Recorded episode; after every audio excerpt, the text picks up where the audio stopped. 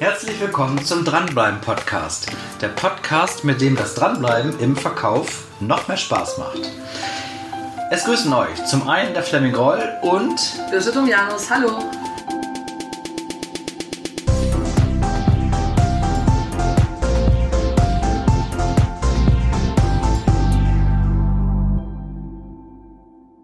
Ein weiterer Faktor ist, das ist der zweite Punkt, ähm, warum Kunden Kaufentscheidungen treffen, ist für mich die Produktperformance. Performance? Performance. Erklär mal bitte.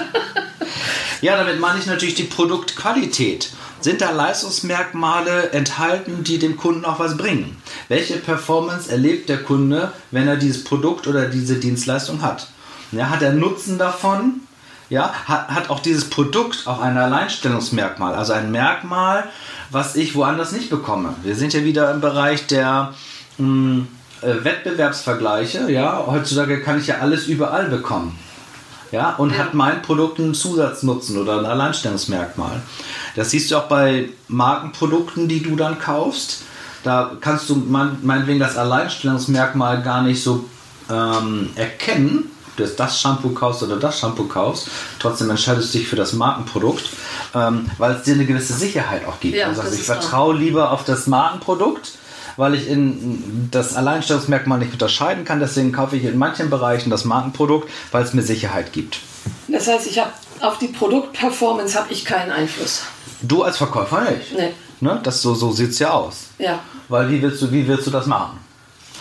So, der dritte Faktor ist, ähm, welche Einflussfaktoren ein Kunde hat, um Kaufentscheidungen zu treffen, ist natürlich die Verkäufer-Performance. Da kann ich viel machen, oder? Da kannst du viel machen. Ja, also die Ver Ver Verkäufer-Performance kannst du am meisten beeinflussen. Und damit ist natürlich auch das Kauferlebnis gemeint. Welches Erlebnis hat der Kunde, wenn er bei dir kauft? Ja. Schiebst du nur das Produkt drüber oder wird das auch ein bisschen zelebriert? Also ich habe die Tage jetzt mein neues iPhone bekommen. Ja, wenn du allein dieses Paket bekommst und ja, auspackst. das ist schön. Und das ist unglaublich. Das heißt, dieses Kauferlebnis habe ich ein ganz anderes, als wenn ich irgend so ein, so ein in Zeitungspapier eingewickeltes anderes äh, Telefon ja, oder so etwas bekomme. Ja, und das kann ich halt auch beantworten. So sind wir zwar wieder beim Produkt, aber wie ähm, welches Kauferlebnis habe ich als Kunde, wenn ich bei dir das Produkt oder die Dienstleistung ähm, Ja klar, es ist natürlich was ganz anderes, ob ich jetzt ähm, im Einzelhandel mit persönlicher Beratung einkaufe oder im kleinen Anzeiger ja, mir was zu schicken. Also dann, Thema, ja. Thema Autokauf. Ne? Gehe ich ja. zum Markenhändler und kaufe in, in, in, in einem Markenautohaus mein Auto oder ähm, äh, da kann ich auch Gebrauchtwagen ja kaufen ja. oder kaufe ich meinen Gebrauchtwagen irgendwie beim Händler um die Ecke. Der das ist was anderes, ja. Das, das Kauferlebnis ist, hier, ist hier einfach ein anderes. Ja. Ne? Und das kann ich auch beeinflussen als Verkäufer, welches Erlebnis hat der Kunde. Ich bin ja viel im Außendienst unterwegs und auch viel in der Branche, äh, in, der, äh, in der Baumaschinenbranche und da verstehen immer viele Verkäufer nicht, dass sie sagen, das Auto muss 1A wie geleckt sein. Ne? Viele Bauleiter oder auch Bauarbeiter kommen mit dir zum Auto und wollen vielleicht irgendwelche Giveaways haben, Feuerzeuge oder Basecaps oder, oder äh, Zollstöcke. Und dann sieht es in manchen Autos aus, als wenn es dort eine Bombe eingeschlagen hätte. Okay, ich werde daran arbeiten.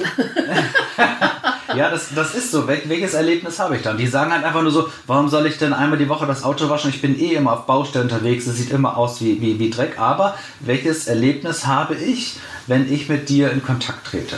Ne? Weil so Standards wie äh, äh, gute, vernünftige, saubere Kleidung und Outfit, das ist für mich Standard. Ja, selbstverständlich. Aber natürlich auch äh, das Ganze drumherum. Wie sehen, meine, wie sehen meine Unterlagen aus? Sind da welche Kaffeeflecken drauf oder ähm, wie sehen meine Folien aus, die, ja. ich, die ich dort dann habe? Okay.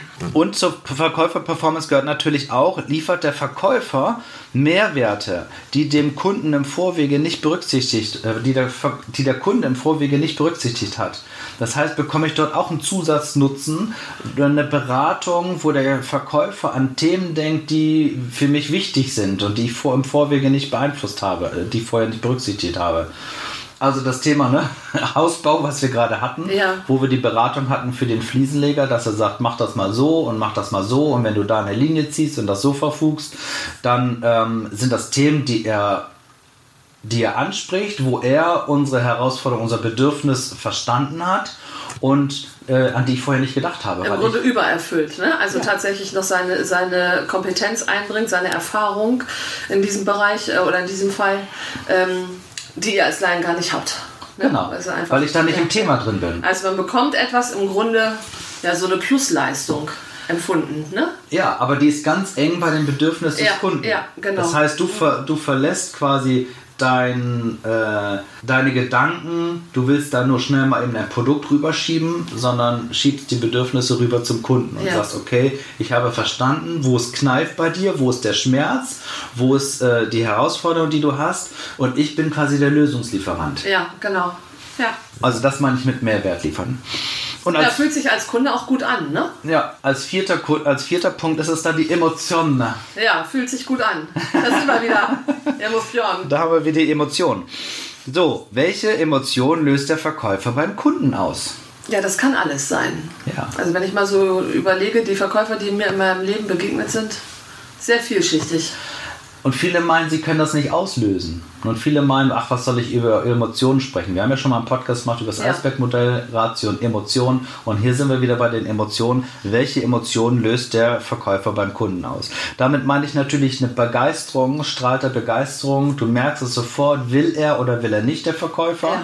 Ja. ja? Und hat er auch Lösungen, die auch ganz individuell auf den Kunden äh, zugeschnürt sind. Also bin ich da eng an dem Kundenbedürfnis, damit ich dort auch wirklich Lösungen liefern kann. Oder ist es einfach nur so, ja, ich habe hier das Produkt, das und das Gerät, kauft das oder kauft das nicht. Ja. Nee, das Gerät muss auch wirklich ein Problemlöser sein, auch wenn ich das Wort Problem nicht mag, ein Problemlöser sein beim Kunden. Ja. Das, das, ja. Ne? Ich, es muss ein gewisses, ähm, ja, muss vielversprechend sein, ne? muss was auslösen, dass man denkt, okay, es löst mein empfundenes Problem und vielleicht noch ein bisschen mehr davon. Oder ja. professioneller, zielgerichteter vielleicht auch. Ja, oder, ja. Ne? Da gehören natürlich so Themen wie Vertrauen und Sympathie dazu. Ich muss Empathie haben, also Einfühlungsvermögen. Kann ich mich auch in die Gefühle und in die Bedürfnisse des Kunden reinversetzen. Ja, wo es Emotionen gibt, gibt es auch rationale Punkte. Wo bist du der Meinung dieser vier Punkte? Ich erkläre sie nochmal eben. Der Preis, die Produktperformance, die Verkäuferperformance und die Emotionen. Gibt es da irgendwo auch rationale Punkte bei diesen vieren? Ja, der Preis. Ja, meinst du? Es ist die Frage. Viele meinen, der Preis. Also, naja, der Preis ist, ähm, ist rational, wobei du den ja wirklich emotional sehr stark beeinflussen kannst. Ne? Indem man einfach diesem, diesem, diesem Kunden das Produkt verkauft im sprichwörtlichen Sinne. Ja. Was tatsächlich, ja gut, wenn du jetzt so nachfragst, ist es vielleicht tatsächlich die Produktperformance, an der ich ja, ich kann mein Produkt halt nicht ändern. Ne? Ich verkaufe einen roten Kühlschrank, das bleibt ein roter Kühlschrank, da kann ich erzählen, was ich will. Der Kunde macht den Karton auf und es erscheint ein roter Kühlschrank. Mhm. Ne? Also okay, ich ändere meine Antwort. die Produktperformance. Ich glaube, dass es ein großer Fehler ist, wenn ich den Preis als rationalen Aspekt sehe. Ja, stimmt. Klar sind das irgendwo Zahlen, aber hinter dem Preis gehören natürlich auch Leistungsmerkmale. Und ich kann durch Präsentation der Leistungsmerkmale, der Ergebnisse, der Performance, des Nutzens, äh, den, der, den der Kunde hat bei dem Preis, kann ich den Preis dadurch emotionalisieren. Ja, das stimmt. Dadurch äh, komme ich aus dem. Klar, es ist nur eine Zahl, mit Komma und Eurozeichen. Ja, aber die wird anders gefüllt. Ne? Und ich glaube, wenn ich mich nur darauf be begrenze und sage, kostet 500 Euro, dann habe ich, glaube ich, eine große Herausforderung als Verkäufer, wenn ich das nicht emotionalisiere. Das stimmt. Ja. Aber ich gebe dir recht, natürlich die Produktperformance, auch da kann ich Erlebnisse mit reinbringen und sagen, wenn du das Produkt nutzt, hast du so und so viel, weiß ich was, äh, Zeitersparnis, Arbeitserleichterung, äh, äh, keine Ahnung, was, was, da, was da für Themen sind. Ich glaube, dass wir überall, bei allen Punkten die Emotionen berücksichtigen müssen. Das ist ja der vierte Punkt. Hm, wenn ich mich nur reduziere auf die rein rationalen Punkte, habe ich einfach eine Herausforderung. Ja, das wohl wahr. Okay, also das sind die vier Einflussfaktoren, wie ein Kunde eine Kaufentscheidung trifft. Preis, Produktperformance, Verkäuferperformance und Emotion. Deine Emotion. Ja. das romantische. Kauferlebnis. Ja, Birte, die Romantikerin wieder. In diesem Sinne wünschen wir euch äh, äh emotionale, romantische Kauferlebnisse. Ja. Schaut einmal, wann ihr auch eine Kaufentscheidung trefft. Was da für Gründe Die Auslöser sind letztendlich. Die Auslöser sind, dass ja. ihr eine Kaufentscheidung trefft und dann seht ihr das auch, wie das eure Kunden noch mit euch machen. Ja, das ist wohl wahr, wie die Kunden das mit uns machen, genau. Romantische Erfolge beim Dranbleiben wünschen wir euch. Bis dahin, ja? Tschüss. Tschüss.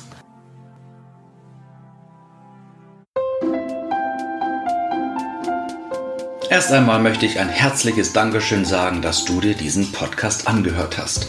Und als Verkäufer und als künftiger Dranbleiber empfehle ich natürlich, diese Serie zu abonnieren.